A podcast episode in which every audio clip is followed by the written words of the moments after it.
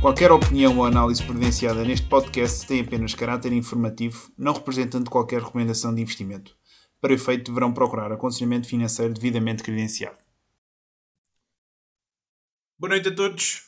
Boa noite, boa tarde, bom dia. Estejam a ouvir-nos nas horas que forem. Sejam bem-vindos a mais um episódio Marca à Portuguesa. Francisco Monteiro, Zé Jordão, como habitual aqui para comentar aquilo que a se vai passando na economia dos mercados. Claro, é isso mesmo o vosso podcast favorito, espero eu. Uh... Puxar aqui a brasa à nossa sardinha, logo aqui a começar. Bem, uh... Zé, como estamos? Estamos bem, estamos bem. Chegaste a dar uma espreitadela lá ao, ao podcast da, Bitcoin com o Miguel Milhão? Ou... Não, ainda não tive tempo. Ainda lamento, não. lamento, desculpa. Não, tá vou, vou fazer isso, um... vou fazer isso este fim de semana no ginásio. Já, agora, eu acho que não, não dissemos no episódio anterior, enfim, para os curiosos aqui sobre o tema da Bitcoin, fiz, fiz aqui uma, uma segunda parte com, com o Miguel Milhão. Quem tiver curiosidade, é uma questão de ir, de ir ao YouTube espreitar. E, enfim, espero que tenha sido esclarecedor. Acho que este, esta, esta parte foi um bocadinho menos caótica e acho que não nos interrompemos tanto deu para expor aqui um bocadinho mais os pontos de, de, cada um. E já sabem, no final de contas, depois não é. Não se trata de recomendação financeira, cheguem às vossas conclusões. Da minha parte, da parte do Zé, já sabem que também estamos disponíveis aqui para esclarecer algum tipo de dúvidas. Basta depois mandarem um mail para marca de portuguesa. Ah, olha, uma coisa, antes de começar, nós recebemos um comentário no Spotify a perguntar qual é que era o nome do do, de uma pessoa que nós mencionámos, que era, eu acho que era o Eric Balchunas, e, e que ele, um, um ouvinte, ah, Balchunas, basicamente qual é que era o apelido, como é que se escreve, basicamente é B-A-L-C-H-U-N-A-S, como se, como se diria em português, Balchunas. Uh, pronto, fica aí é, feita temos... a, a, resposta. Se calhar depois é melhor responder diretamente lá no comentário, não? Deve dar. Não dá para responder, pá, eu tentei, mas não, não consegui. Dá. Não dá, é, uma, uma, porcaria, pá. Não, não, não faz sentido, não dê para o podcast não conseguir responder aos ouvintes nos comentários. Uh, pronto. Temos de, temos de dar essa recomendação aqui à equipa do Spotify. É isso, é isso. Enfim, então, o que é que trazemos aqui? Mais, mais uma semana, aqui com, com desenvolvimentos também interessantíssimos começaria se calhar. Não sei se viste esta coisa do Musk que iniciou, anunciou que os resultados iniciais aqui da Neuralink, Neuralink, é assim que uhum. se chama, Neuralink, foram bastante sim. positivos. O que é que tu achas disto? Tu eras capaz de inserir um, um chip no teu cérebro? Não. Que, não, acho. Acho que isto depois permitia ter controle sobre o teu telefone, o teu computador. É pá, não. Apenas, que... apenas através do teu pensamento. É, acho que já estamos demasiado, demasiado online. Distopia, não é? Eu acho que é um bocadinho. Uh, não sei, não sou, não sou muito fã, mas acho muita graça. Eu vi, vi um meme qualquer no Twitter, se cá também já, já apanhaste esse meme de, de, daquelas teorias da conspiração de que as vacinas do, que, que têm microchips do Bill Gates e não sei o que, não sei o que mais, e era tipo assim um meme tem, a dizer. Epá, eu acho que não, mas eu não sou cientista. Uh, mas que era tipo assim um meme a, a dizer tipo com uma imagem do Bill Gates uh, a dizer aconselhar tomar as vacinas e, e depois uma imagem ao lado de um homem a entrar em pânico porque as vacinas tinham microchips uh, que nos iam controlar e depois a imagem abaixo é o Elon Musk a dizer eu vou literalmente pôr um chip na vossa cabeça uh, e a malta era a loucura, tipo, uau, que ideia fascinante, quero, quero experimentar. Enfim, por acaso não apanhei esse mimo, mas... eu vou ver se, se apanho isso, mano. Apesar de não ter contacto visual, Parece-me parece promissor. Então, aqui nesta emenda desta semana, o que é que nós temos aqui? Vamos falar aqui da bolha imobiliária da China. Foi um tópico que também voltou a estar aqui na ordem do dia com a, aqui os últimos desenvolvimentos sobre a Evergrande, que é uma das maiores empresas de desenvolvimento do, do setor imobiliário aqui na, na, China. O Zé irá fazer aqui o seu apanhado económico aqui das propostas uh, de que é que é a, a AD. democrática, né? PSD Sim. e liberal. Não, não, a iniciativa liberal não. A iniciativa liberal tipo, tem uns pontos não. em comum e por isso acabam por levar por tabela também. Eh, mas não é. Okay, não vou focar eh, tanto nesse liberal. Depois, o Zé vai mandar aqui um rant também ao, ao IMI, não é? Um, uhum. E depois, muito rápido, falar aqui dos protestos em França, dos agricultores, crescimento da economia uh, europeia, também aqui em Portugal, os últimos dados do PIB também aqui na Europa, as decisões dos bancos centrais, tanto do BCE como da, da Fed, ainda que a Fed tenha sido aqui há sensivelmente hora e meia e eu pessoalmente ainda não tive muito tempo a não, ver. também não, nem sabia. Nem sabias? Não, não sabia que ia ser hoje. Vê-se mesmo que não tradas, não andas aqui a, a tradar. Uh, e depois também aqui muitas empresas a apresentar resultados e o Zé também quer mandar aqui um mini rant também aqui a, sobre uma questão relacionada aqui com a Galp e, e acho que, que, temos tudo. É isso mesmo. Começando então pelo início, sabias que o ETF do short Jim Cramer, Jim Cramer foi uh, desabilitado, foi encerrado? Porquê? Não fazia ideia. Acho que não conseguiram ter, uh, atrair, uh, não, te, atrair, não conseguiram ter muito AUM Assets Under Management, não conseguiram atrair muito capital e, enfim, Mas, não sei também resultados... quem é que estava a fazer isto. Pois é, mas pelos vistos eu estou aqui a ver isto aqui no, no artigo aqui da. Olha, nem, nem sei. É, é mesmo da Bloomberg. Uh, aqui, pelo menos, sim, no último ano não teve uma performance muito interessante. O que é. Teve? Até teve performance negativa. Perdeu sensivelmente ah, okay. 20%. Porra, e no ano passado as, as ações subiram bastante. Por isso.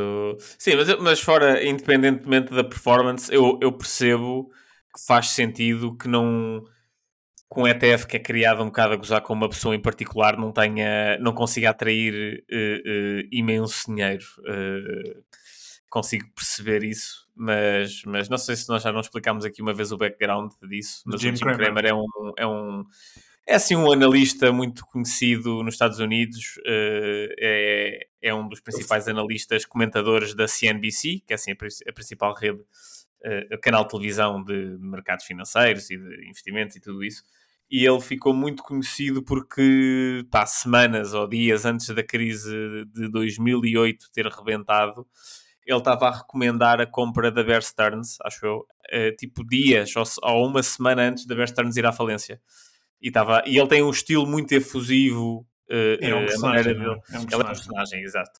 E ele tem um estilo muito efusivo, ou seja, ele quando faz uma recomendação, ele não faz uma mera recomendação a dizer, é pá, provavelmente isto vai subir, eu acho que a balança de probabilidades está a favor disto. Não, ele está ali a vender aquilo como se estivesse a vender, uh, epá, não, não sei, como se estivesse a vender ouro ou a mãe, uma, com uma efusividade louca que, claro, depois... Eu não sei se tu viste o, o, o John Stewart, uma vez o chamou, ao, o convidou ao, ao programa dele, na altura, uh, nos Estados Unidos, pá, e apertou com ele de uma maneira uh, que aquilo não foi nada, não foi nada bonito, pá. Tenho que ver, pá, não ver. foi nada bonito, apertou com ele mesmo a sério, tipo tu, tu devias ter vergonha de, de, do que tu fazes. Não, e é verdade. Sim, eu concordo. Uma coisa que é muito rara de se ver tipo, em televisão, ainda por cima num programa com, a, com o Rich, que tinha o programa do John Stewart na altura, que era assim tipo uma espécie de. Vá, é o, seria o equivalente, a uma escala claramente muito maior, ao Isto é com quem trabalha do Ricardo Araújo Pereira. Uhum. É assim uma, uma espécie de um talk show desse género, uh, uh, mas do, na altura do, do comediante mais comediante político, vá, mais, com mais notoriedade nos Estados Unidos. E o homem foi assassinado. Sim, e hum, já agora também dizer, pelo que eu sei, o background dele também, ele teve um hedge fund e Sim. Hum, a experiência profissional dele também foi muito focada nessa, nessa área. Nunca foi, digamos, ter um fundo tradicional de recomendação de, de ações, não é? De equities, que sim, acaba sim, por ser sim, aquilo que ele faz na, na CNBC. Sim, sim. Mas, mas, eu acho que o fundo dele até teve bons resultados, atenção. Uh, sim, mas engano, aquilo que hedge funds fazem é completamente diferente daquilo que claro, nós, claro, como claro, mortais, não é? Para um investidor e, e se calhar a grande parte das pessoas que nos estão a ouvir eh, acabam por fazer. E a verdade é que sim, foi uma pessoa. Aliás, eu tenho, tenho quase a certeza que um programa do género que ele faz na CNBC aqui em Portugal não seria para. É ilegal, não pode. Exato. MDM já. Portugal e na Europa, não, não, não é permitido de certeza. Um, mas é, é um exemplo de uma pessoa que provavelmente esteve no sítio certo, na, hora certa, não é? Teve as conexões certas e, e por alguma razão, uh, lá está, continua a dar espaço e apesar de. É pá, porque ele é um personagem. É um personagem, é? é, é, é televisão e vende. E... Exato, para televisão ele é feito para aquilo. enfim, um, passando então aqui ao nosso. Espera aí, só para terminar isto, nós não terminamos o porquê do inverse de Jim Cramer, ah, porque chegou uma altura agora mais recentemente, nos últimos dois, dois três anos, em que Acho quando que ele recomendava coisas, aquilo, aquilo ia sempre para o lado oposto, uh, e então começou-se a criar uma página no Instagram a gozar com ele, a fazer as recomendações ao contrário, que depois levou a esse tal ETF que o Francisco estava a falar. E que tinha bastante sucesso. Tem bastante piada também aqui a malta do, da bolha de Bitcoin. Sempre que eu falo Bitcoin, regra já é negativo e depois a malta vai lá tipo thank you, thank you. Uh, God bless you, Jim. Enfim. Próximos temas. Uh, já agora também, já que estamos aqui um bocadinho na, na conversa assim mais, mais formal. Não sei se viste também aqui o Mark Zuckerberg, o testemunho dele aqui na, no Congresso americano sobre não, os efeitos nefastos das redes sociais. Fez-me lembrar vi, aquele, aquele uh, documentário que houve na Netflix que acho que se chamava The Social Dilemma. Já viste? Não. Já ouvi falar, não vi. Mas, uh, enfim, acho que tem piada ver, ver isto, porque o, Mark, o Mark Zuckerberg sempre negou categoricamente qualquer efeito nefasto, nomeadamente do, do, Instagram aqui nas, nas faixas etárias mais jovens. E acho que é a primeira vez que o vejo, digamos assim, a admitir que. Ah, ele facto, admitiu? Sim, inclusive é, pedir desculpas aqui aos pais de, de enfim, de pessoas que. De, uh, desculpa aos pais de crianças que se suicidaram e que tiveram problemas psicológicos, que depois, enfim, lá está também não sei até que ponto é que isto em termos académicos está, está provado. Tá, tá. Há, um, há, um gajo, há um gajo muito fixe de se acompanhar. Uh, ele, não, ele não, ou seja, não é no Twitter, ele é um académico, que é o Jonathan Haidt, é H-A-I-D-T, Jonathan Haidt, e o gajo tem vários livros. Um, um, livro é muito bom, é sobre política, e é basicamente sobre a divisão política, uh, chama-se The Righteous Mind. Uh, mas os livros mais recentes dele têm-se focado na questão da. Um, do impacto das redes sociais nas gerações mais jovens uh, e na maneira como, pá, não só das redes sociais, mas toda a questão de dos pais serem muito protetores das crianças hoje em dia versus como era no passado e os impactos todos que isso tem. E ele há muito pouco tempo, eu acho que há um ano, porque eu lembro-me porque eu estava a ir para a, a pós-graduação, uh, há um ano e pouco, uh, ele, o Jonathan Haidt escreveu um artigo muito grande a explicar, tipo, basicamente, a explicar pela milésima vez porque é que as redes sociais eram péssimas para crianças e para jovens adolescentes. Uh, e o Facebook respondeu-lhe a, a, contrapor o ponto dele, a dizer que não. Por isso o Zuckerberg mudou de opinião relativamente em pouco tempo, não é? porque ainda há um ano ele, em meta, estava a, a contrapor o, o, Jonathan Haidt. Sabes sobre algum processo metido contra, contra o Facebook, contra a meta, por causa desta não, questão? Acho assim, que daqueles não. mais mais famosos, não. Não, não, não, não. Se calhar virá um, não, no futuro próximo. É pá, não sei, acho que é duvidoso dizer que a culpa é da meta, porque eles são ali um bocado um facilitador de comunicações. Epá, seria tão culpa, seria tão, eu acho que não seria justo culpar a meta da mesma maneira que não seria justo culpar a Vodafone por terroristas planearem um ataque por telefone, estás a ver? É tipo, eles não têm culpa disso, claro que eles têm uma capacidade de monitorizar as coisas diferente de uma Vodafone, eu estou aqui a exagerar um bocadinho o ponto, mas, mas acho que acho que a responsabilidade da meta é um bocadinho diferente. Não é esse tipo de responsabilidade tipo vocês tiveram culpa, é mais um tipo de responsabilidade que eles têm mudado o algoritmo de maneira a que seja cada vez mais propenso a esse tipo de comportamentos. Ou seja, que tu vejas cada vez menos coisas da tua própria rede de pessoas e que vejas cada vez mais coisas de fora da tua rede de pessoas. Uh, que isso tem sido uma, uma, uma, uma, tendência global. O TikTok é isso que faz o TikTok o TikTok, e é, estão todos um bocado a copiar o TikTok uh, uhum. nesse aspecto. e isso TikTok? faz com não. Não, não, não. não e isso faz com que tenha cada, as coisas tenham. Ah pá, que a tua comunicação não é com a tua rede de pessoas, de facto, é com, é com desconhecidos. Uh, e, e, pronto, isso tem consequências um Acho que algum tipo de responsabilidade, e se calhar também pensar o tópico então, um, prende-se mais pela forma como a aplicação é desenhada, não é? Para, para viciar certo. as pessoas e. Epá, e a idade, contra acho que são fulcrais, pá. Depois acaba Exato, por ser pá. atividades que não são todos saudáveis. E, sim, sim, sim, sim, sim, sim. Contribui para depressões e enfim, esse tipo de coisas. Também não sou especialista, mas. Não, também algumas, não, também não. Algumas luzes. Um, então, vamos então aqui à, à economia. e, aliás, estamos a falar, de, de, certa forma, né? Meta, Facebook. Sim, mas não pronto, seja de forma direta. Também não temos que ser, não temos que ser assim tão, tão inflexíveis nos nossos temas, né? Se há aqui um tema que, se este tema suscita. Uh, pronto, se queremos falar sobre o tema, podemos falar, não é? O podcast é nosso, podemos fazer o que claro, quisermos. Claro, e podemos já falar falámos... sobre se quisermos. E já falámos aí de bacalhau à brasa e de pastéis de nata, por isso. Pois é. Então, aqui na, na China, temos então notícias aqui do, do outro lado do mundo. Isto é, foi um tema que também uh, marcou aqui 2023, aqui a, a, a, pouca resiliência, digamos assim, aqui do, do, mercado imobiliário na China. E uh, foi então conhecido aqui neste, creio que foi no domingo, houve aqui um tribunal em Hong Kong que ordenou efetivamente a liquidação então da Evergrande, que é um dos maiores construtores eh, chineses, isto para fazer face então aqui aos, aos pedidos que estavam a ser, uh, creio que isto terão sido os credores que, que, impuseram ou colocaram esta, esta mesma ação aqui em tribunal. As ações da Evergrande, para quem não tem acompanhado, já, já têm caído nenhum, nenhum pica, não, por acaso não sei, tens aí o gráfico? Não. Não, não tenho aqui o gráfico, mas eu lembro. Mas isto não, é uma, uma, coisa tipo a Farfetch, quase certeza. É pá, pior, pior provavelmente. Pior? Será pior? Sim, estão em 16 cêntimos de 16 dólar de Hong Kong. Por Pronto, isso. Isto aqui chegou a estar uh, 2007, Só 2018 nos 20. Pronto. Ou seja, uma história de terror aqui para, para os investidores da empresa.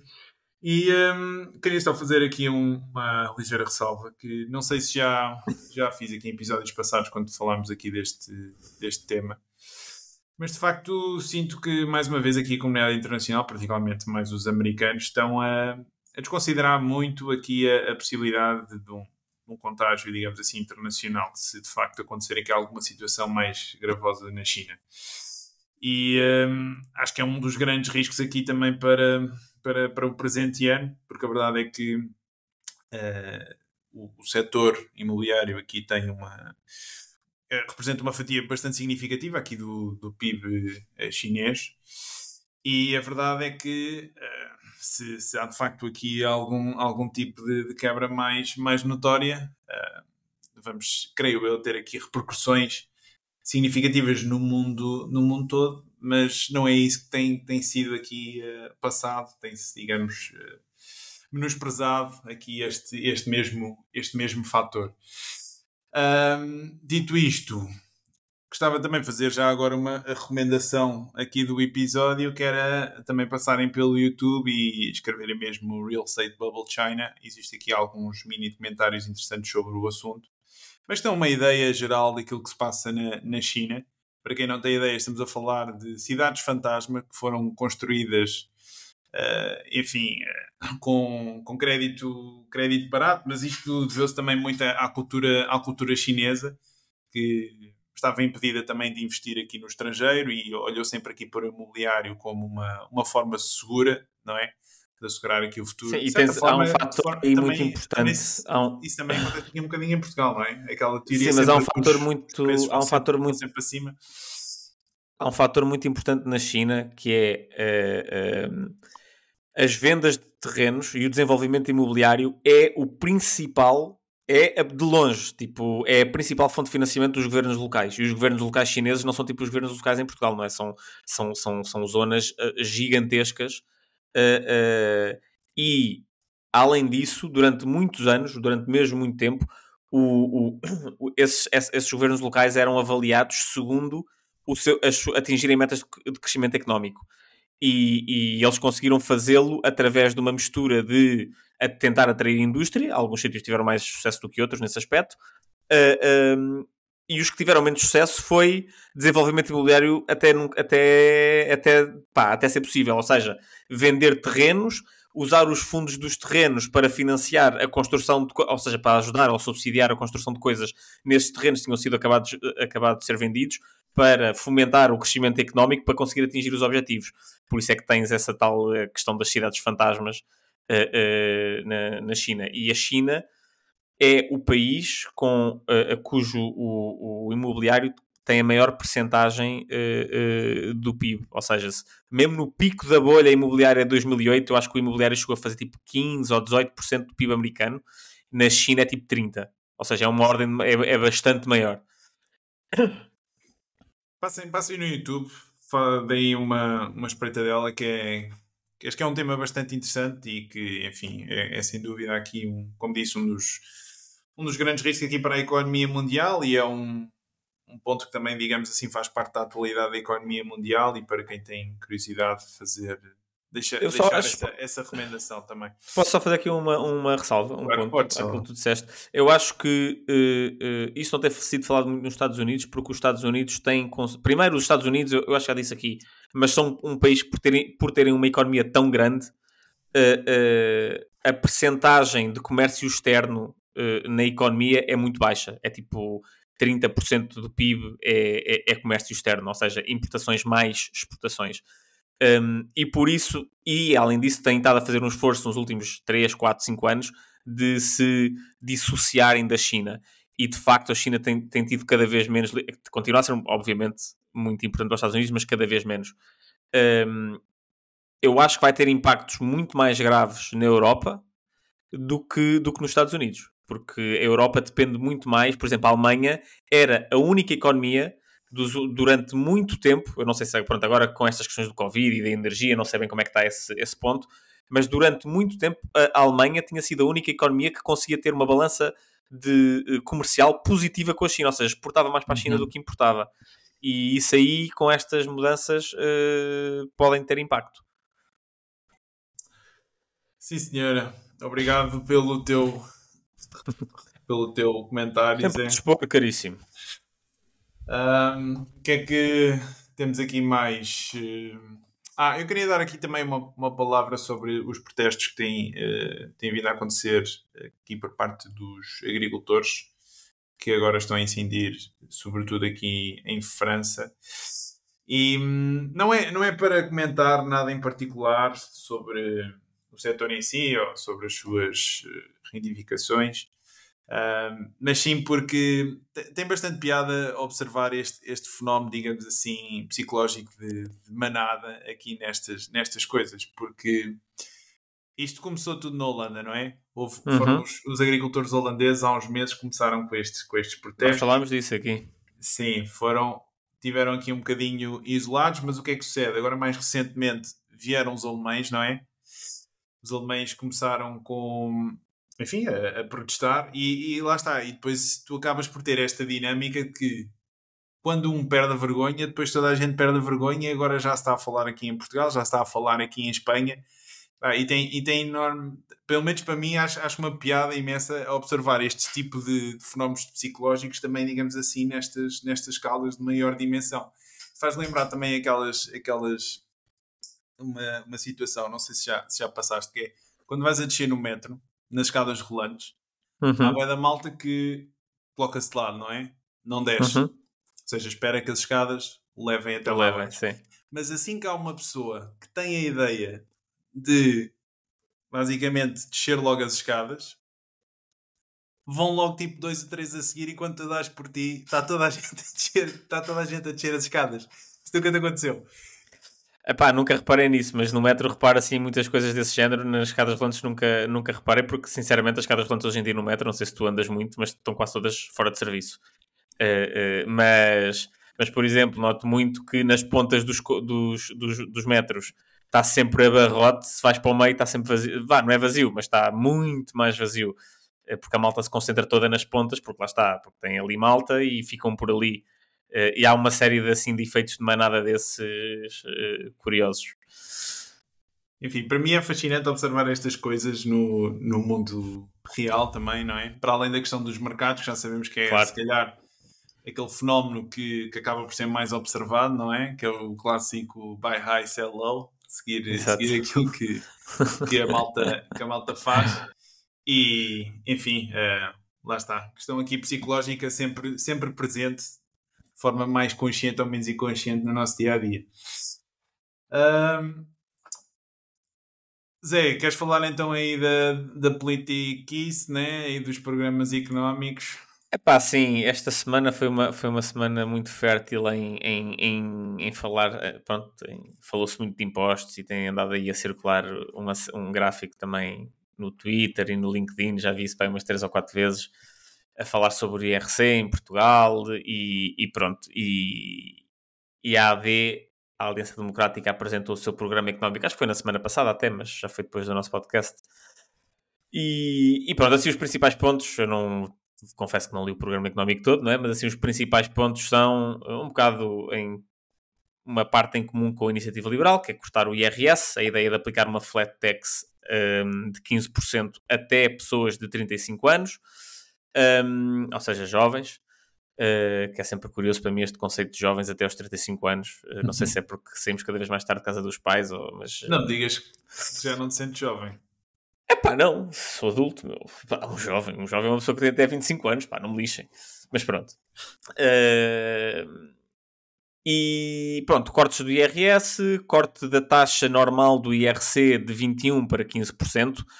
Um, e, e, depois há também outro ponto que é um bocadinho, um bocadinho, menos relevante, mas estes dois pontos basicamente implicam uma, uma não é uma despesa, é uma perda de receita na ordem dos, dos 4,5 mil milhões de euros.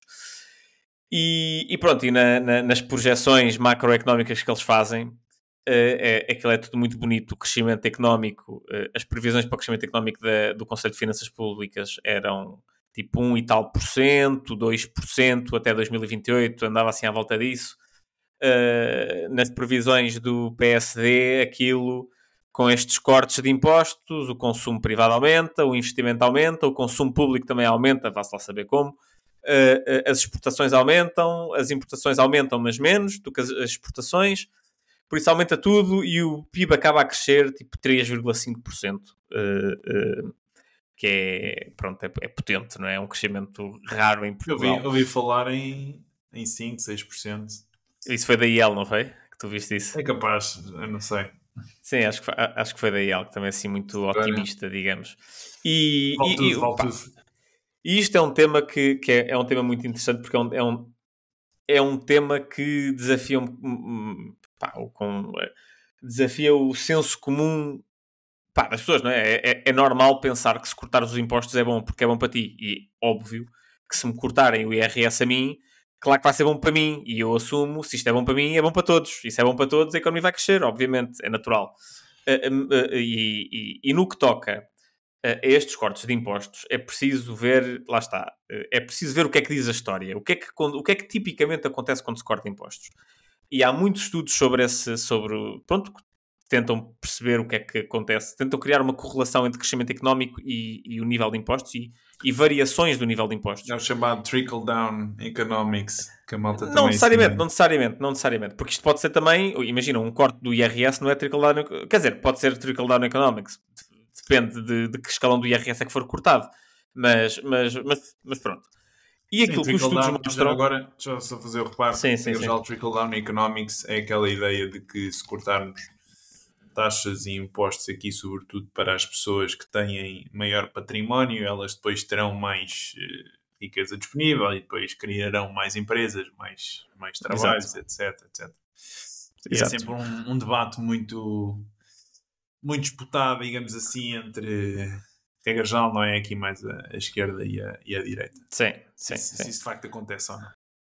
Sim, e os estudos, os estudos o que mostram é que não é possível criar uma correlação. E isto é diferente, eu também já vi muita gente de esquerda no Twitter nestes últimos dias a dizer, a, a tentar dizer, tipo, como os estudos não mostram correlação, quer dizer que subir os impostos não serve para nada. E não é isso que os estudos dizem. Os estudos dizem que nós não conseguimos estabelecer uma correlação, uma causalidade entre corte de impostos e crescimento económico. Mas esses estudos. Subir, era descer, descer impostos. Pois. Exato, exato, desculpa. uh, mas esses estudos basicamente pegam numa série de países, numa série de, de, de estados americanos que têm a sua política fiscal, não sei o que, não sei que mais, e pá, há uns que resulta, há outros que não resulta, e por isso eles não conseguem tirar dali uma correlação e dizer isto resulta sempre, ou resulta na maior parte das vezes, ou não resulta. Eles não conseguem dizer Como isso com. 99,9% de todos os, os, estudos económicos. Óbvio, obviamente, obviamente. Porque lá está, porque não é uma ciência. Porque não, não é uma não ciência. laboratório para fazer mas pronto, mas, mas, mas, mas, apesar de tudo, o, o, apesar de tudo, há certos estudos que dá para fazer, porque tu dizes, dá para fazer porquê? Porque tu, há uma variável que muda de um, de um dia para o outro, por exemplo, o imposto. Há um, imagina, o imposto era, era 20%, passou a ser 15%, tu consegues ali naquele momento ver, ok, como é que isto vai mudar o comportamento das empresas e consegues tirar ali alguma relação de causalidade. Claro que não é uma coisa de 100%, podem acontecer outras coisas à volta, mas isso tende a funcionar mais quando é tipo dentro do mesmo país, em estados que fazem fronteira um com o outro, um que tenha aplicado a medida e outro que não tenha aplicado. coisas, por exemplo, em Portugal foi feito para o preço das casas em zonas onde deixou de ser permitido o alojamento local, mais alojamentos locais, e fizeram um estudo a comparar como é que foi a variação dos preços das casas nessas zonas versus as zonas logo ao lado, fronteiriças, que não tinham tido essa proibição e houve ali uma diferença. Pá, e a única explicação é essa, não é? Porque a diferença de subir num bairro e não subir no bairro ao lado foi a única coisa que mudou relevante, não é? E, e por isso nesse tipo de estudos dá para dá para fazer alguma coisa, mas, mas, mas pronto. E basicamente não conseguem demonstrar uma correlação, ok? Uh, e por isso, da mesma maneira que dizer baixar impostos não funciona é estúpido, dizer que uh, uh, aumentar impostos funciona também é estúpido. a questão é porque é que haverá de, ou seja, o que é que é, porque é que haveria de funcionar no nosso caso, o que é que o nosso caso tem que faria com que isto fosse possível que funcionasse, ou não, não é? Dizer simplesmente baixar impostos ou aumentar impostos é, é sem um raciocínio económico por trás de porque é que vai funcionar acho, acho um bocado um esperançoso, no mínimo. Uh, porque é esperançoso no sentido de que tu não sabes bem como é que isto vai acontecer. Tu estás, estás a ter a fé de que, pronto, e a fé aqui é se eu cortar o IRS, as pessoas vão consumir mais, vão poupar mais, isso é bom. Depende.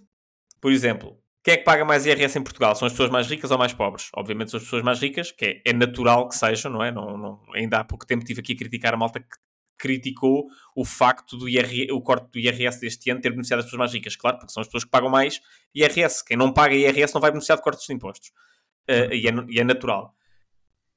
Mas se tu fizeres isso, continuares nessa, nessa, nessa medida, vais continuar a perder receita do Estado e para o Estado, e ainda por cima um país pequeno e uma, com uma economia aberta como é Portugal, uma parte significativa desse corte, desse, desse, desse poder de compra que vais dar a pessoas, vão ser importações que é uma coisa que uh, é indiferente para o crescimento económico, não é? Porque afeta o consumo e depois são anulados, o efeito que tem no consumo é anulado pelo efeito negativo que tem nas importações na balança comercial, uma coisa anula a outra, mas aumenta a dívida externa.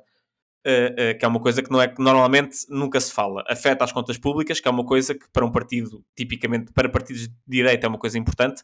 Nunca se fala bem como é que se, vão, como é que se vai suprir essa, essa perda de receita o, o PSD diz que a economia vai crescer tanto que uma coisa vai acabar por compensar a outra, uh, uh, que é, pronto, não é, não é garantido. E no que toca ao IRC, também a esperança é que se nós cortarmos o IRC, as empresas vão ter mais lucros, vão conseguir investir mais. Uh, mais uma vez, não há garantia nenhuma que uma empresa, porque tem mais lucros, vai, vai investir mais. por exemplo, sei lá, uma, um CTT. Em que é que os CTT vão investir mais? Vão apostar o quê? No negócio dos Correios? Vão apostar no negócio da banca? O CTT não por exemplo, estou a pegar aqui num exemplo de uma indústria estagnada que não tem muito por onde crescer. Eh, o CTT, o que vão fazer com, mais, com, mais, com, com os mais lucros, vai ser distribuir mais dividendos. Isso não vai criar crescimento económico. Não estou a dizer que é mau ter mais dividendos, atenção. Mas não é suficiente dizer que as empresas, como vão ter mais lucros, as empresas vão investir mais. Podem usar esse dinheiro para, para uh, uh, distribuir dividendos. Foi o que aconteceu nos Estados Unidos em 2000 e 17 ou 18, hum. quando o Trump cortou impostos, tiveste um ano em que tiveste ali um, um, um bump no crescimento económico, que no ano a seguir voltou logo ao normal. Eh, ou seja, não teve um impacto duradouro no crescimento económico dos Estados Unidos, um corte de impostos uh, uh, muito transversal. O estás e a por sugerir, isso... então, desculpa interromper, mas é mais focar essas medidas mais nesses setores que têm maior potencial. Não, não, não, não. Aquilo que eu estou a dizer é as políticas de cortes de impostos têm que ser coerentes com um objetivo de desenvolvimento com aquilo que se quer. E não e, por exemplo, de forma, fazer as coisas de forma. Exato, por exemplo, na Coreia, nos, eu puxo sempre muitos estes exemplos, dos exemplos dos países Sim. asiáticos, das Coreias do Sul, do Japão. minimamente bem. Exato, foram dos poucos que correram, exatamente. Por cada exemplo bom destes, há para uns 10 que foi péssimo. Mas, mas, mas os que correram bem, eh, eh, como a Coreia do Sul, o Japão, eles não faziam cortes de impostos. O que eles diziam era este, o nível de imposto é este, e para setores que nós achamos que são, eh, que são promissores, ou que nós queremos apostar, ou o que é que seja, uh, uh, nós arranjamos ali deduções, arranjamos uma série de coisas que depois, na prática, há certas empresas de certas indústrias que têm um benefício fiscal muito grande. Ok? Não era uma coisa cega de agora vamos reduzir o imposto para todos. Uh, uh, e, e, e, por isso eu acho que é só. Não estou a dizer, mais uma vez, isto não é dizer que isto não funciona, é dizer que há muita fé aqui envolvida e para haver essa fé é preciso haver raciocínio económico de porque é que vai funcionar e dizer que vai funcionar porque sim para mim não é uma resposta satisfatória. És anti-Milley, então, José Jordão.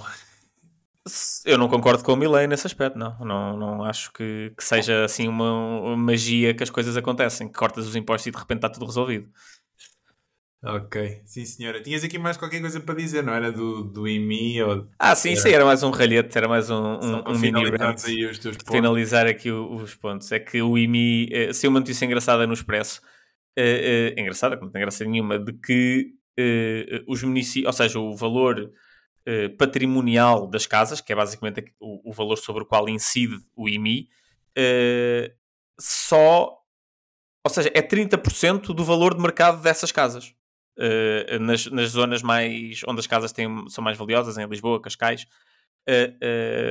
e, e, tu lembraste-me isto antes de nós começarmos a gravar, mas é engraçado saiu uma notícia, acho que foi hoje ou ontem, a dizer que o Pedro Nuno Santos uh, uh, que é uma pessoa bastante rica, não é? Vem de famílias que têm fábricas e não sei o quê, ou seja, é uma pessoa bastante abastada, que não tem, obviamente, problema nenhum. Uh, fôssemos todos pessoas abastadas, ainda por cima se é de, se é de, se é indústria, não é, não é, não é de... O que há a criticar é, é a forma como ela às vezes tenta esconder isso, não é? Exato, exato. Não, não critico minimamente, só acho isso louvável. Atenção, a parte da, da, da pronto, da família dele ser empreendedora.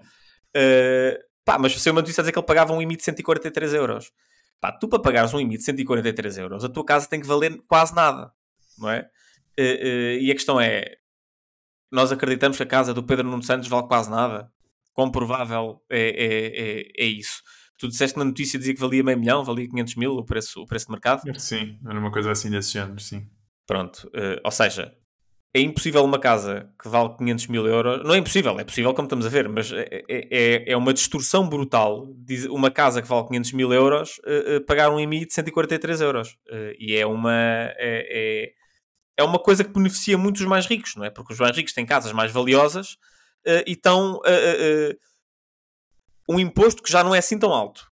E como já, eu já falei aqui muitas vezes, eu sou muito a favor do, do, do, do Land Value Tax, que seria um imposto muito mais alto sobre o terreno, Uh, uh, por isso, na minha opinião, o IMI não é um imposto alto.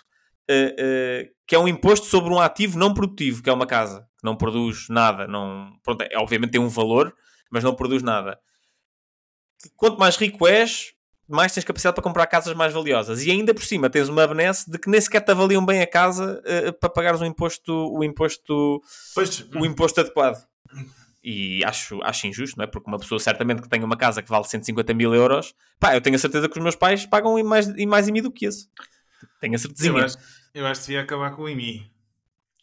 É, claro. IMI é uma renda ao Estado, já sabes que eu tenho aqui um ADN um bocadinho mais libertário que o teu. Eu sei, eu sei, eu sei. Uh, sobre a questão dos impostos e aquilo que referiste, enfim, os partidos estão aqui neste, nesta altura em que têm de competir, não é? Pelos votos, fazer aqui um, Sim, sem um concurso de popularidade, ver quem é que quem é que atira aqui para, para cima da mesa a medida mais popular e faz parte do jogo. Uh, relativamente à questão aqui das empresas do IRC, enfim, o que eu sinto do, daquilo que eu conheço, do, daquilo, do pouco que eu conheço aqui do tecido empresarial, digamos assim, mais aqui na zona oeste, o que eu sinto é que há, devia haver mais incentivos para, para de facto as empresas reinvestirem os, os capitais e, e crescerem nessa, nessa medida fiscal, ou seja, teres, por exemplo, taxas de, de IRS diferenciadas se efetivamente reteres o, o dinheiro na, na, empresa, se, se reinvestir. IRC, então, estás a dizer taxas de IRC. Desculpa. IRC, sim. IRC, sim. Ou seja, esse, esse tipo de coisas, a questão da, da, da burocracia também, que. Ah, sem o, dúvida. Que eu sinto, o feedback que eu, que eu tenho é que a malta faz as coisas, faz as coisas porque tem de ganhar naturalmente o seu ganha-pão e sente que ir além desse mesmo, desse mesmo trabalho não é compensador porque lá está, e, e nessa, nessa questão fiscal, nessa questão depois em termos de, de burocracia, não, simplesmente não compensa dares, fazeres esse, esse esforço extra. E acho depois a, a questão aqui também da, da educação, acho que é uma questão que tem, tem, tem. Enfim, eu não tenho acompanhado muito a questão das eleições, mas acho que é um, é um ponto importante tem sido esquecido, que é a questão aqui também da educação e da formação aqui dos, enfim, dos pequenos, médios empresários ou das pessoas uhum. que trabalham por conta própria e que são, entre aspas, um bocadinho one-man show. Uhum. E eu também tenho contacto aqui com essa realidade e, enfim, há aqui gente que, que ainda nem sequer percebe porque é, que, porque é que faz sentido teres um site na internet. Uh, ou seja, e depois quer-se falar aqui em, em internacionalização do, das empresas, uh, criar tecido exportador, etc, etc, quando tens pessoas que, enfim, têm dificuldade em perceber como é que, porque, é, porque é que há valor, porque é que há valor se calhar tu tens presença nas redes sociais, estás a ver? Ou seja, ainda são pessoas que estão, estão, estão muito a, atrás e se calhar pode-se ter aqui um bocadinho um, um viés de, da mostra, mas é, o feeling que eu tenho é que isto acaba por ser a representação do tecido empresarial, ou seja, empresas pequenas, 4, 5 pessoas e que ainda vêm com uma provavelmente não têm grandes qualificações e que lá está, ainda têm uma visão aqui do mundo, se calhar um bocadinho, não vou dizer pré-histórica, porque se calhar estou a ser demasiado agressivo, mas, mas sim, muito, muito desatualizada face à realidade. E acho que esse era um ponto que também merecia ia ser debatido isso, e que isso é extremamente relevante. E que não Nós tem, somos dos não, países em que a classe a classe empresarial uh, uh, fala-se muito sobre a, força de trabalho em geral, mas a classe empresarial é das menos educadas uh, do país. Eu sei que tô, eu perdi o meu microfone, agora mudou-se mudou-se porque isto desconectou-se de um lado e ligou-se do outro, por isso que vou ter que falar um bocadinho mais alto. Não sei se me estás a ouvir bem ou não. Estou a ouvir, estou a ouvir. A qualidade é que é diferente. Peço desculpa, olha, tenho problemas técnicos, já não acontecia há muito tempo. Já sabem que isto é um podcast em que é sempre o desenrascanço faz parte. Do it yourself, exato. Ok, está uh, tudo dito, não está nessa, nessa parte uhum. zero. Queres dizer aqui mais alguma Sim. coisa? Não, não, não. Houve, os dados, houve os dados também da economia portuguesa, que evitou então a recessão aqui no quarto trimestre. Fechou o ano com 2,3%. Havia aqui a possibilidade de uma recessão técnica, recordando aqui quem nos ouve. Uma recessão técnica são dois trimestres consecutivos de, de crescimento negativo. Nós tínhamos tido um, um crescimento negativo no terceiro trimestre e evitámos então aqui no quarto, sendo que crescemos 0,8%. O ah, maior crescimento económico da, zo da zona euro. Sim, vi também aqui alguns, alguns tweets também sobre, sobre isso. A Europa também Muito acaba por, por evitar também aqui a, a recessão. Um, muito à boleia aqui do, de Espanha, que também teve uhum. um último trimestre muito forte. E, hum, o que é que há aqui também a destacar? Uh, países que também acompanham a Alemanha em recessão, temos uh, a Lituânia e também a Irlanda. Irlanda. Exatamente. Ou seja, aqui mais, mais dois países também que, que registram então variação negativa aqui no, no produto. De resto. Eu não, sei se, eu não sei se tu viste os comentários à volta de malta assim mais afeta ao PS a tentar comparar a Irlanda com Portugal. Uh, eu vi muita não, gente a deitar os foguetes porque eu vi muita, muita gente a deitar os foguetes uh, uh, porque Portugal foi a economia que mais cresceu no último trimestre do ano e a Irlanda foi a que mais caiu. e vi muita gente tipo, a pegar nisso e a dizer ah, veem, como os, veem como os liberais não percebem nada disto e como veem como a economia irlandesa afinal não é nada de especial. E sabes o que é que me fez lembrar? Já viste aquele meme de um gajo, de, de, de, de um gajo no pódio a receber uma medalha ah, sim, uma, sim, sim. e é tipo a, a, abrir a garrafa de champanhe e não sei o quê, depois a imagem afasta-se e o gajo está em terceiro lugar ou quarto lugar, ou epá, nem sei. É, é, foi isso que, me passou pela cabeça. Sim, uh, eu, eu apanhei qualquer coisa, mas uh, não, não prestei muita, muita atenção. Mas e, por acaso, nessas cenas aqui do PS, no Twitter, enfim. Uh, atenção, eu não é gosto é de ver, PS, eu, eu gosto eu de ver, eu só, gosto só de ver. a malta a tirar, lá está, estes, estes pontos de dados que são únicos, não é? Ou seja, só tens aqui um pedacinho de informação, não é? E chegas. Tu para avaliares uma coisa, claro. ainda por cima tão complexa como a economia, tu tens de pá, fazer aqui uma análise. Uh, um bocadinho mais profunda, não é? Ah, e, e, vais a tirar um data point e, vai, e, e, está fechada a discussão. No final somos discussão, meu, tipo, Lá está, isto mostra claramente a, a, falta de noção que essas pessoas têm. É pá, sim, acaso, o, o, rendimento nacional. Dizer, eu também, já agora convido lá no, no, podcast do Conversas do, do Caralho, desculpa lá, avó, se estiveres a ouvir isto, olha, já vamos ter por aqui explicit, explicit language. Neste episódio. Mas, mas sim, o, o, o, o senhor do PS que foi lá, o que é José Barbosa, o senhor do Norte, aquilo. Lá está, tipo, eu não estou aqui a, a descascar, digamos assim, no partido em si, mas é uma pessoa claramente que está atrasada face ao mundo ideal. Eu lembro do, do Miguel falar eh, qualquer coisa sobre os Estados Unidos e ele respondeu do tipo: É sério, é, eu tinha visto num filme que era ao contrário, uma coisa assim desse género. Bem, estamos a falar de pessoas da Assembleia da República, estás a ah, pá, olha, aquilo estavas a falar de, do, dos empresários portugueses uh, uh, e da educação e não sei o quê. Pá, eu, eu acho que se tu fores à classe política também não está assim tão longe. Tipo, claro que é malta que há de ter pelo menos algum curso em direito ou coisas assim, Pá, mas não, não há não, não há qualificações no, no, país em geral. Há cada vez mais, mas continua a ser insuficiente. Pois, uh, o que é que. Sabes que era o. Não sei se já leste o Road to, to Surfdom do, do Frederick Hayek. Não, não, não, não.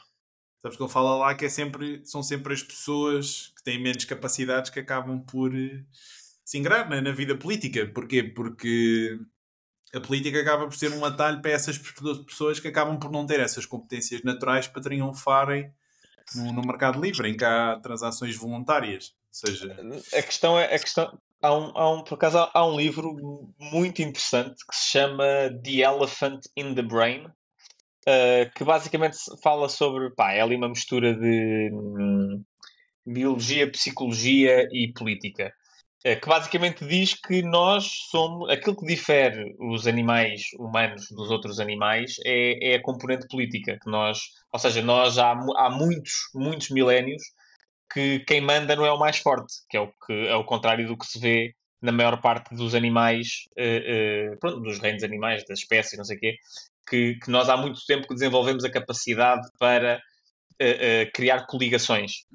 E que basicamente uma coligação, quando alguém abusa poder, tipicamente criam-se coligações para anular essa pessoa mais forte. E, e, e, e eu lembrei-me agora disso, porque estavas a dizer essa questão de, de, da malta que vai para a política. Eu, por acaso, acho que é uma skill, eu acho que é uma skill valiosa conseguir criar consensos.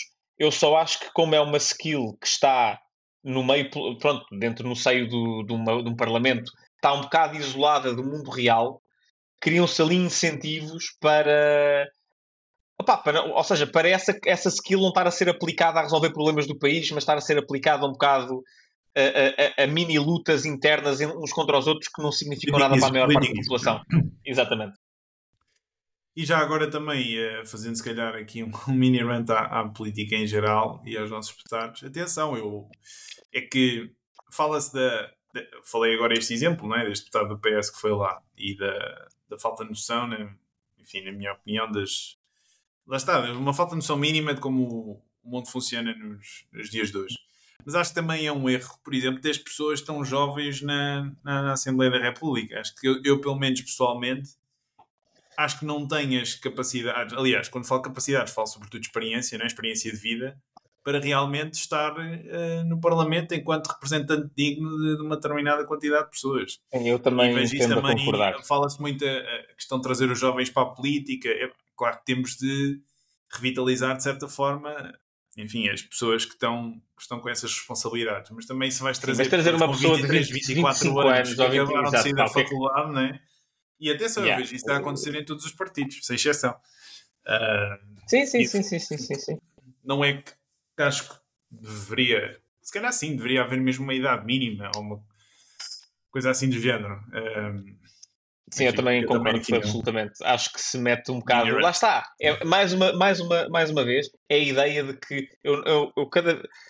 Essas ideias feitas de, tipo, de coisas que são boas por si só, que a malta diz tantas vezes que se começa a acreditar sem se pensar um bocadinho na questão.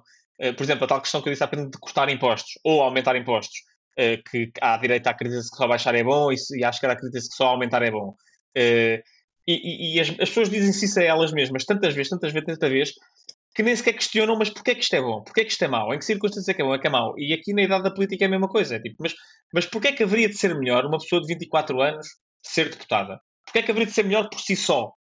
Tipo, o que, é, o que é que uma pessoa de 24 anos haverá de trazer que uma de 35 ou 40 não tem? Uh, uh, eu acho que muita da malta que faz essa pressão nesse sentido de mais jovens na, na política, não sei o que, não sei o que mais, uh, eu acho que eles estão, que a maior parte dessa malta está a referir a jovens tipo 30 e tais até aos 40, mas que depois papa isto e não, e não, não pensa o que é que esta pessoa de facto está aqui no cargo, pá, está a representar a nação. O que é que ele, o que é que ele experienciou para, para, para conseguir ser um bom representante da nação? E acho que não se pensa assim muito nisso. Enfim, fica aqui o nosso mini rant, não estava bem previsto, mas é, é assim, é o nosso podcast, sempre imprevisível. Uh, estávamos aonde? Economia portuguesa Economia... positiva, a Europa evitou então aqui a recessão, a boleia da Espanha, sobretudo. Em termos aqui de setores, uh, as exportações caíram, importações caíram, mas as importações acabaram por cair mais de exportações. Aqui deveu-se o, o crescimento que nós tivemos foi sobretudo aqui consumo privado. Uh, mais coisas. Uh, sim, aqui em Portugal é basicamente, basicamente isso. Não sei sim. se aqui. Sim. Não tenho grande coisa a acrescentar. Não. Nem eu, nem eu. Podemos passar. Ou seja, tenho, a única coisa que eu tenho a acrescentar é que é de facto surpreendente ter crescido 0,8%. Acho que, não, acho que foi bastante inesperado mas também ainda não, pá, não eu, eu, não vi, eu fui ver o, o, o, comunicado do INE e não estava lá a explicar de onde é que vêm as variações e as razões. Isto ainda é, um, é, um, é uma estimativa rápida, por isso ainda não há mais informações sobre o porquê.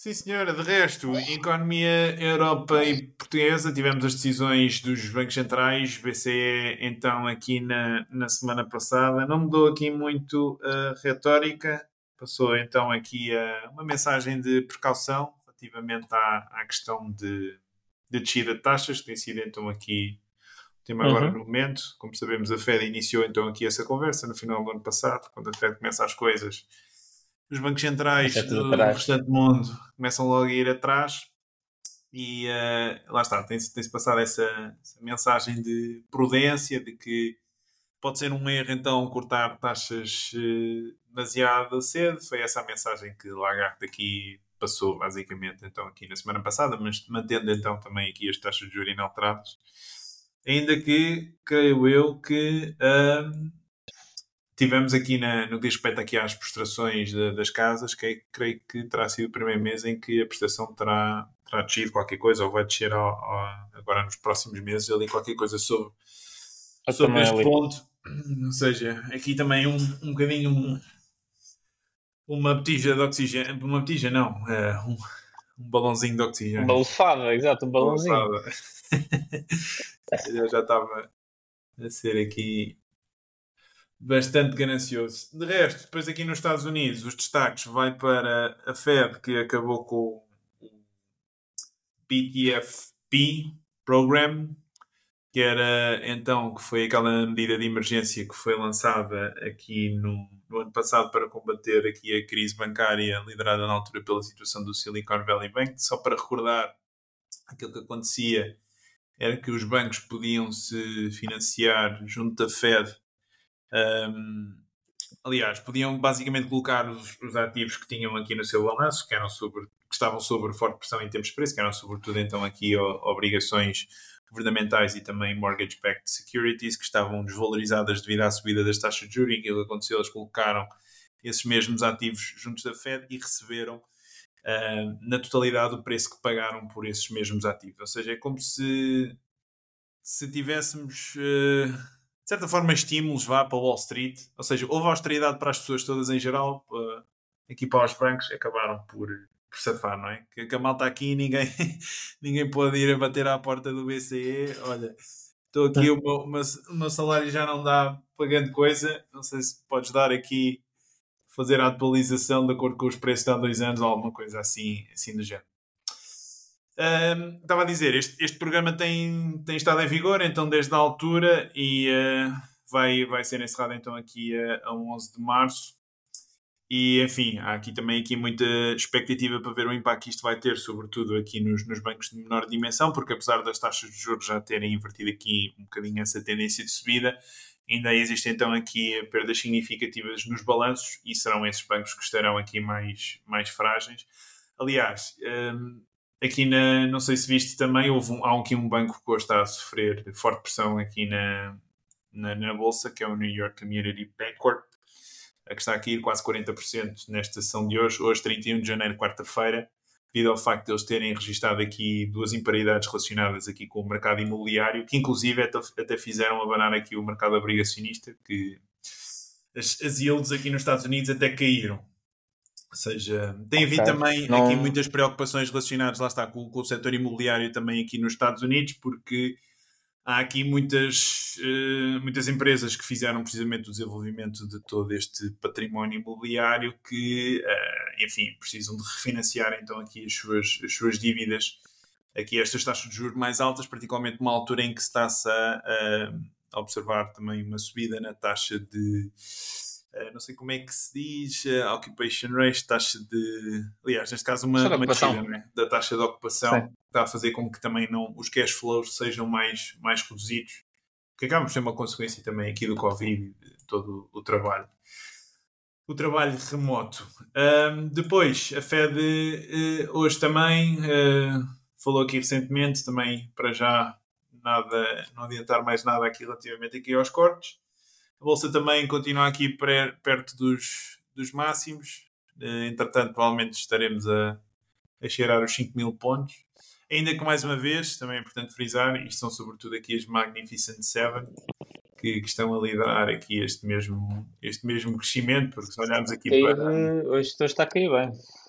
Sim, hoje, mas é devido à questão dos resultados, também podemos falar aqui um bocadinho da Google, disso. Mas... Da Google, sim mas que tem o resto do mercado está praticamente flat, tem estado praticamente flat desde 2023.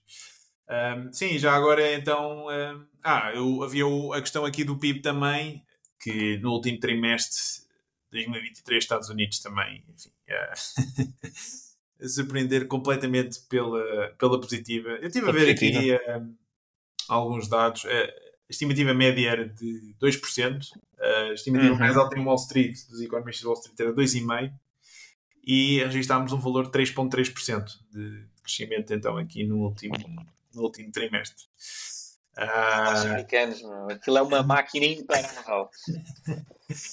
nada, nada para os gajos, mas é.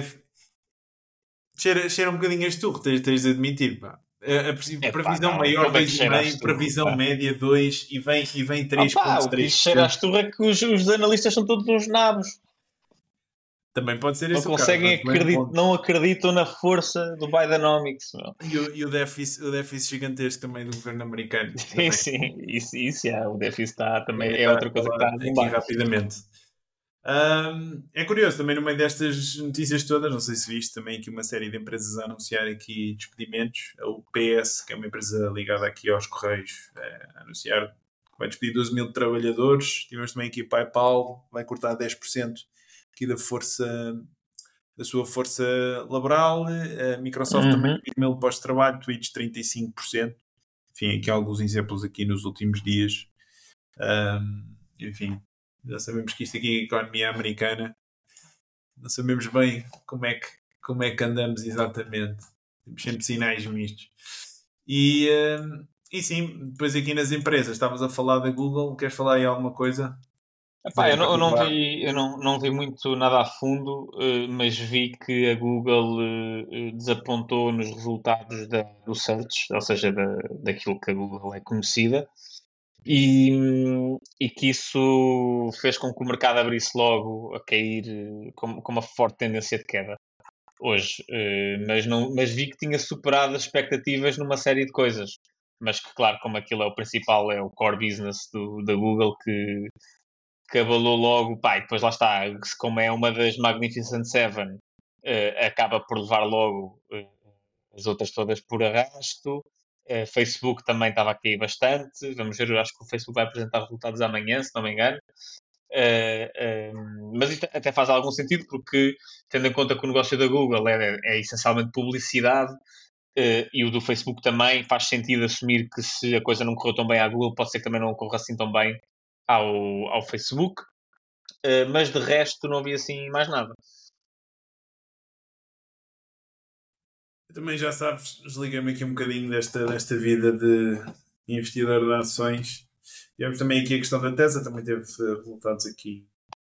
Ficaram aquém da, das expectativas que acabaram também por, por cair aqui excessivamente 10%, creio eu, mas isto acho que até foi no final da semana passada. Uh, ok, acho que temos os temas fechados. Ah, vi também aqui uma coisa gira, que era um dos antigos, aliás, é mesmo um dos antigos ministros das Finanças do Reino Unido vai trabalhar para a Coinbase. Isto faz lembrar aquelas histórias todas dos, da, da relação. E... O Nassim uhum. Taleb é que tem umas citações também giras sobre isto, mas, mas realmente, uh, enfim, esta promiscuidade que, que acaba por, por acontecer e observar aos, aos olhos todos, porque já, já sabe o que é que isto é. O que é que isto é? é, é trabalho de um regulador. É tu ires para o governo, basicamente crias lá todo o tipo de burocracia, chatices, coisas complexas, e depois basas lá para ir basicamente trabalhar para a empresa que naturalmente tem de lidar com essas mesmas regulações e ensinas os gajos a basicamente a contornar a, a coisa. E, e, enfim, essas mesmas relações que tu, que tu criaste. E claro que depois acabas por receber um grande paycheck aqui pelo, pelo meio. O que eu vi, eu não sei, sei se tu viste esta. Eu não sei se tu viste esta notícia, mas era uma notícia que tu ias gostar. Eu vi que um, um ministro qualquer, não sei se era ministro ou deputado inglês, que se despediu de ser ministro ou deputado porque lhe iam aumentar a renda e o salário de deputado ou de ministro, acho que era de ministro, de ministro não era suficiente para pagar a renda. Uh, e, o, e, o salário dele era tipo 140 e tal mil uh, libras ano. Por isso era uma renda. Não vi, não vi isso. Das duas, uma. Ou era uma renda avultada, ou, ou, ou, o senhor tem um estilo de vida uh, puxadinho, puxadinho. forte. Exato. Ok. Ah, está fechado, Zé. Queres dizer aqui mais alguma coisa? É isso mesmo. Fechamos aqui mais ou menos não, uh, sim, a, recomenda a recomendação. Diz, diz. Não, não, não, falaste de um, de um livro, não é? E o livro que eu falei, por acaso, esse livro é um livro interessante, o, o do Jonathan Haidt. Aliás, falei de dois, mas eu acho que. aqui, Zé, então. Sim, então, tens toda a razão. Tens toda a razão. Tens toda a razão. Eu não falo livros básicos, pelo amor de Deus. Uh, o livro que era o, o, The Righteous Mind, e eu acho que é um livro, pronto, para estes tempos políticos assim mais conturbados, é um livro que explica bem de onde é que vêm as nossas ideias políticas e a divisão esquerda-direita, tipo em que valores é que está baseada e porque é que isso é um bocado e porque é que é um bocado estúpido e porque é que pá, há uma série de coisas, uh, tudo muito suportado em dados e investigação. Uh, uh, o livro é muito bom, por isso recomendo. Estava aqui com o mute. Eu tenho a ideia que falei de um livro aqui durante o episódio, mas já não lembro qual é que foi. Tens ideia, não? Também já não me lembro. Então, olha, fico sem recomendação. Aliás, passem no YouTube e façam só uma pesquisa sobre a, a questão da, da bolha imobiliária na China. Acho que é um Exato. interessante para aprofundar. E é isso. Vemos aqui para a semana. Espero que tenham gostado.